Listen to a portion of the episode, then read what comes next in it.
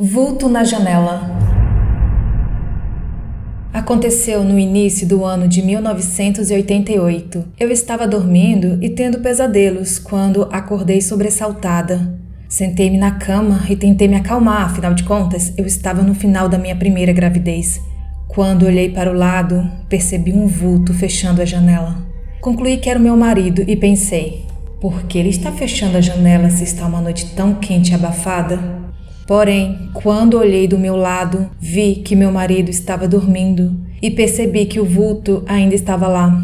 Eu quis gritar, mas a voz não saiu. Então fechei os olhos e orei. Quando abri novamente os olhos, não estava mais lá. Levantei-me da cama e fui beber um copo d'água para me acalmar.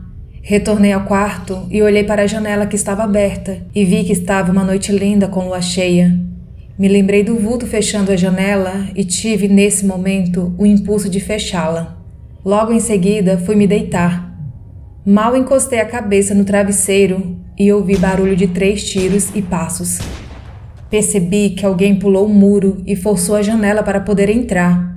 Meu marido acordou assustado e gritou para fechar a janela.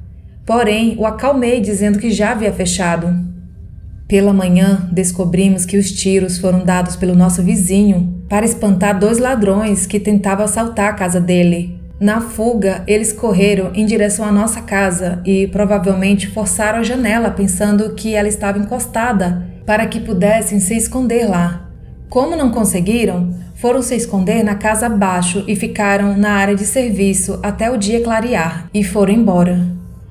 Quando penso naquele vulto, acredito que foi um aviso divino em forma de anjo para avisar-nos do perigo que estávamos correndo. Já meu marido acha que foi seu cunhado já falecido que voltou para nos avisar. E o fato de eu tê-lo confundido com meu marido era pelo fato de se parecerem fisicamente, e eles também eram grandes amigos.